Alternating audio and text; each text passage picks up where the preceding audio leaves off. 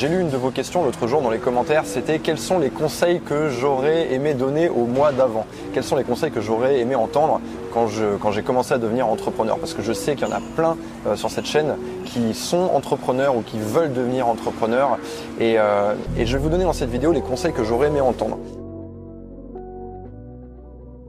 Le premier conseil que je me serais donné il y a 10 ans, c'est plus qu'un conseil en fait, c'est une croyance limitante que j'avais et cette croyance euh, c'était que je, sous-estimais ce dont j'étais capable de faire. J'étais là, je faisais une vidéo par semaine ou alors une vidéo tous les 15 jours. Au début, je faisais rien en fait quand j'y pense. Quand je repense à, mon ancienne société, alors il y a beaucoup de gens qui m'ont connu parce que eu une première chaîne YouTube sur laquelle je donnais des conseils aux hommes célibataires. Et il s'avère que cette chaîne YouTube, elle a décollé très très rapidement. On, pourrait dire même modestement qu'elle a cartonné. Pourquoi? Bah Parce que c'était une thématique, euh, alors qui était thématique était déjà traitée, donner des conseils aux hommes célibataires. Maintenant, je suis arrivé avec une approche qui était différente, qui était de montrer euh, des vidéos en caméra cachée. Ça, ça a cartonné parce que ça ne se faisait pas, euh, et du coup, bah, ça a suscité très vite l'intérêt des, des gens. Et je me suis pas du tout foulé sur cette chaîne à l'époque. J'étais persuadé que j'étais surchargé de travail avec une vidéo par semaine ou une vidéo tous les 15 jours, alors qu'en réalité, quand j'y repense maintenant, je ne foutais rien je ne foutais rien. C'est pareil, cette croyance imitante, euh, c'était dans tous les domaines en fait. C'était pas uniquement sur les vidéos YouTube. C'était pour tout. Euh, c'était euh, d'ailleurs, il y a plein d'entrepreneurs qui l'ont cette croyance. Je les, je, les, ai au téléphone. Ouais, je suis super occupé. Mais attends, comment ça se fait que tu es super occupé? Je vais en parler après ça du, de la gestion du temps parce que c'est un sujet qui m'est cher. Mais cette croyance imitante, je l'avais aussi sur le temps que qu'une tâche allait me prendre. Par exemple, j'ai récemment j'ai signé avec une grande maison d'édition un livre qui va sortir en début d'année prochaine. Et ce livre, je l'ai écrit en une quinzaine de jours. C'est très très court. Eh bien, vous m'auriez posé la question il y a dix ans, je sais pas, je vous aurais dit qu'écrire un livre, ça prenait 6 euh, mois, un an, voire même 2 ans. En réalité, j'étais vraiment en train de surestimer le temps que prenaient les choses. Et ça, c'est un truc que j'ai appris. En fait, je me suis rendu compte que finalement, j'étais capable de beaucoup plus. C'est comme le mec qui va s'entraîner, euh, je sais pas, il dit, euh, tiens, je vais faire du sport trois fois par semaine. Mais en réalité, tu es capable de faire beaucoup plus. Les gens qui s'entraînent pour faire du sport, même à un niveau amateur, ils sont capables de s'entraîner 2 heures par jour. Je dis pas que c'est une chose intéressante que vous devez faire, mais encore une fois, ça rejoint cette croyance imitante de se dire, oh, je fais déjà énormément. Non, tu ne fais pas énormément, tu peux faire beaucoup plus. Et pour moi, le chemin pour arriver, euh, pour arriver à faire beaucoup plus de choses, justement, et ce serait mon deuxième conseil, ce serait d'apprendre à mieux gérer le temps. Parce qu'en fait, quelqu'un qui maîtrise son temps, il maîtrise sa vie. Et il y a plein de gens, euh, voilà, c'est leur problème, c'est qu'ils n'arrivent pas à gérer leur temps. Quand tu leur demandes, ouais, j'ai pas le temps, j'ai pas le temps, j'ai pas le temps. Comment ça se fait que tu n'as pas le temps? C'est pas possible. Il faut se pencher sur la question. Il faut regarder votre emploi du temps, vos journées, comment elles sont constituées et qu'est-ce que vous faites de votre temps? Où est-ce qu'il va? Où est-ce qu'il file? Où est-ce qu'il disparaît? À qui vous le donnez votre temps Alors bien sûr, je sais qu'il y a beaucoup d'entre vous qui sont en CDD, en CDI, en, euh, étudiants, qui vont donner leur temps à leur employeur par exemple. D'accord. Mais le reste de votre temps, qu'est-ce que vous en faites? Est-ce que vous le donnez à monsieur Netflix? Est-ce que vous le donnez à HBO, à Game of Thrones? Hein, parce que ça, c'est, si vous voulez prendre une telle quantité de temps pour regarder, je sais plus combien il y a de saisons, 7 ou 8 saisons, c'est énorme. C'est quoi C'est, je sais pas, il y a combien d'épisodes par saison, vous savez, non? C'est simple. On va dire qu'il y a 7 saisons, on va dire qu'il y a 10 épisodes par saison, chaque épisode dure une heure en moyenne. Euh, donc ça fait 700 heures, ça fait 700 heures. Est-ce que je vais, donner ces 700 heures à monsieur Netflix, sachant qu'il n'y a aucun retour sur investissement sur ces heures-là? Ou par votre temps, qu'est-ce que vous en faites? Est-ce que vous le donnez à monsieur Jack Daniels? Parce que quand on part en soirée comme ça, on se dit ouais, je vais juste boire un verre, je vais boire un verre avec les copains. Hop, un petit Jackie on prend un petit Jackie, oh tiens, je prends bien un deuxième petit Jackie. Et finalement, la soirée, elle tourne. Une heure, deux heures, trois heures, bim, il est 5 heures du mat et on est en train de refaire le monde. Ok, c'est cool, mais là, il y a 10 heures de ton temps qui sont partis. Il y a beaucoup de gens, en fait, leur problème, c'est ils disent ouais j'y arrive pas, j'y arrive pas, mais c'est tout part d'un manque de contrôle de leur temps. Ils ne contrôlent pas bien leur temps. Ils doivent apprendre à le contrôler. Si vous contrôlez votre temps, vous contrôlez votre argent.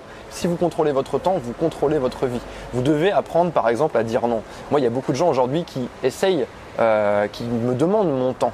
C'est-à-dire, oh, j'aimerais bien Yann prendre un café avec toi, est-ce que tu as un petit peu de temps pour qu'on discute? Je suis obligé de contrôler mon temps. Si je ne contrôle pas mon temps, je ne contrôle plus ma vie. Donc je suis obligé de dire à ces gens, bah non, désolé, j'ai pas le temps, euh, si tu veux, tu peux prendre un coaching. Vous voyez, je mets une valeur, euh, mon temps a une valeur. Quelqu'un qui veut avoir mon temps, mais il prend un coaching avec moi, il prend une heure, il prend deux heures, et il va avoir tout mon temps et toute mon attention. Il y aura absolument rien d'autre pour me perturber à côté. Et là, je vais vraiment aider cette Cette personne va vraiment tirer le maximum de ce temps avec moi.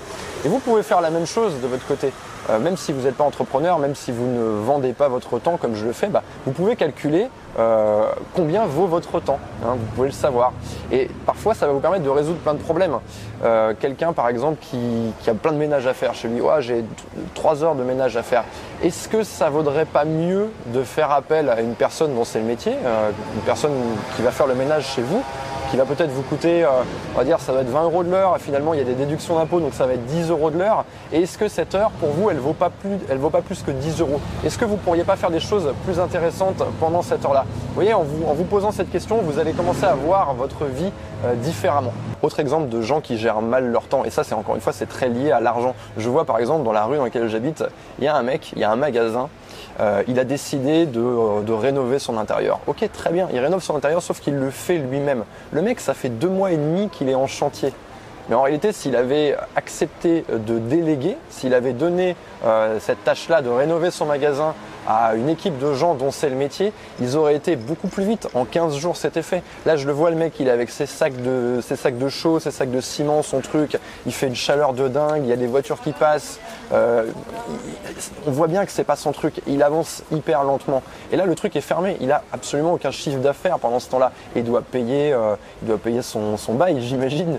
Et du coup, c'est vraiment, pour moi, ça, c'est vraiment une erreur. C'est-à-dire être incapable de déléguer être incapable de laisser les autres faire, euh, et même si ça vous coûte de l'argent, mais laisser les autres, les gens qui savent faire, faire votre place. Si vous achetez un appartement, par exemple, il y a des, j'ai plein d'amis, c'est ça, ils, achètent un appartement, ils disent ouais, je vais faire les travaux moi-même, je vais faire les travaux moi-même.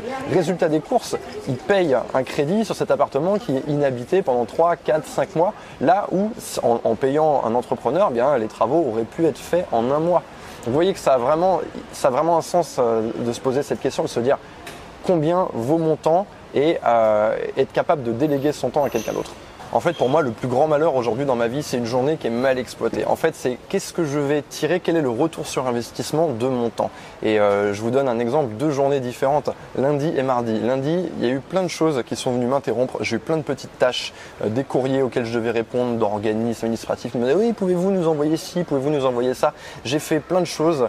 j'ai essayé d'obtenir des rendez-vous. J'ai dû, ma journée ne m'a absolument servi à rien pour moi. Je n'ai rien produit pour ma chaîne YouTube, je n'ai rien produit pour mon site, je n'ai rien produit pour mes clients et j'étais vraiment hors de moi à la fin de la journée. J'ai vraiment passé la pire journée de ma semaine, c'est une certitude.